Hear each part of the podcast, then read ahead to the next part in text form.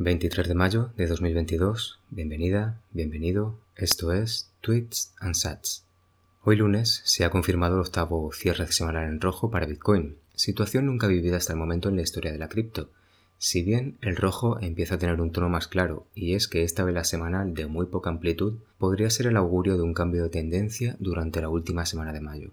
¿Habremos atravesado el punto de inflexión? Vamos con el primero. ¿Todo preparado para otra semana de aprendizaje?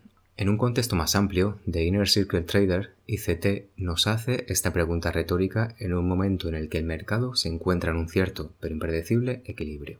Si me permites una recomendación, sigue a ICT en Twitter y YouTube.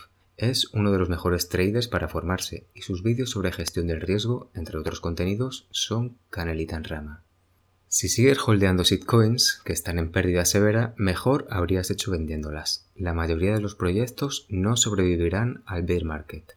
Lady of Crypto es una de las pocas traders que hablan abiertamente sobre bear market, cuya simple mención ha sido considerada como tabú en las últimas semanas. Asumiendo que tiene parte de razón, la gestión del riesgo y de las pérdidas es lo más complicado de manejar, pero cuanto antes aprendamos a superar el duelo de nuestras hits caídas en combate, antes lograremos ser rentables.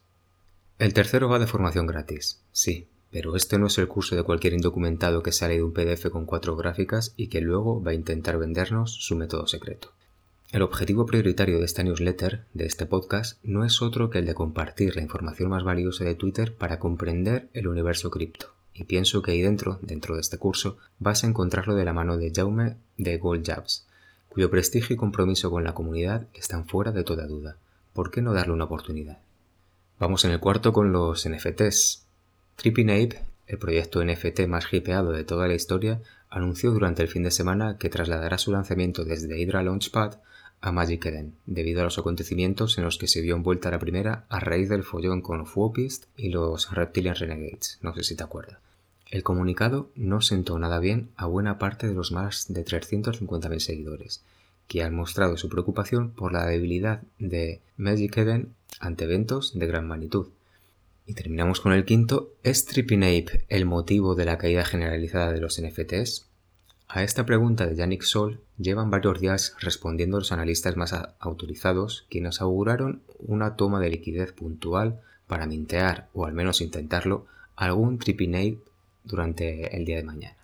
Los proyectos de mayor volumen, envergadura, deberán haberse recuperado a final de semana, pero es cierto que todavía los proyectos más pequeños o de menos volumen van a sufrir un poco más y tardarán, si es que lo hacen, en recuperarse de, la caída del, floor. Sin más, me despido por hoy haciendo una pequeña mención al Pizza Day que fue ayer, cayó ayer, domingo 22, y que se ha convertido en una especie de Día del Orgullo Friki para cualquier criptomaníaco de bien. Espero que el próximo 22 de mayo, en este caso de 2023, sigamos aquí, me sigas escuchando y yo siga hablándote día a día sobre cripto, NFTs y todo lo que acontece a este maravilloso mundo. Cuídate mucho, Cooper.